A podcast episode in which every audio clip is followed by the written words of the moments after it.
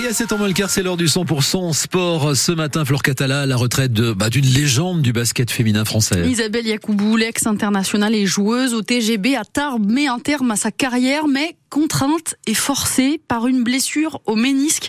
La Tarbesse de 37 ans a décidé qu'elle ne pouvait plus continuer les gens le savent peut-être pas tous, mais depuis l'âge de, 18-19 ans, j'ai des arthroses de stade 3.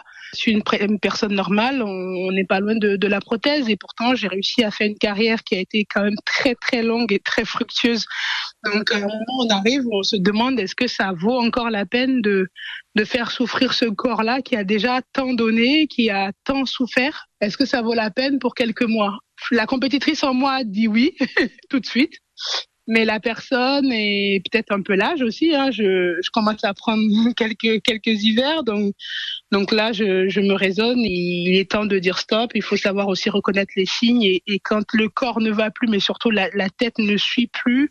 Euh, il faut savoir euh, dire euh, ben, là on est allé au bout de son chemin et que et que il faut passer à autre chose, quoi, tout simplement. Donc, je pense que voilà, la décision arrive vraiment très, très naturellement, quoi, tout simplement. Isabelle Yacoubou qui reste tout de même dans le giron du TGB, elle va intégrer le staff la saison prochaine, mais elle termine sa carrière donc euh, de joueuse sportive avec un, joli palmarès, médaille d'argent au JO de Londres en 2012, on le rappelle, mais aussi une médaille d'or, deux d'argent et une de bronze au championnat d'Europe.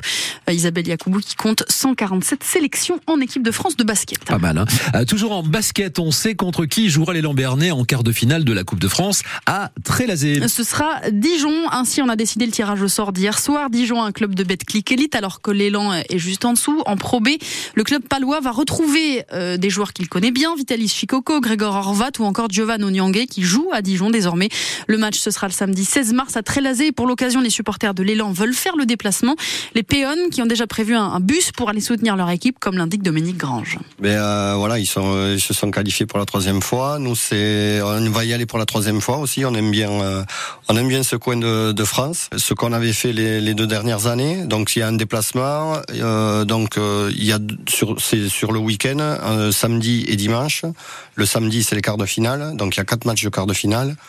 Le dimanche c'est les demi-finales, deux matchs de plus. Et donc on reste sur place donc à Trélazé, c'est dans la banlieue d'Angers.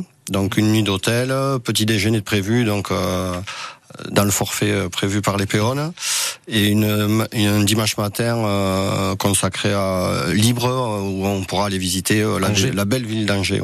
Dominique Grange, vice-président du groupe de supporters Les Péones, supporters de l'élan Béarnais en basket. L'actualité sport ce matin, c'est aussi en foot. La Ligue des Nations féminines, les Espagnols ont été trop fortes pour les Françaises, battues en finale 2 à 0 contre les championnes du monde en titre. Et puis si vous aimez le,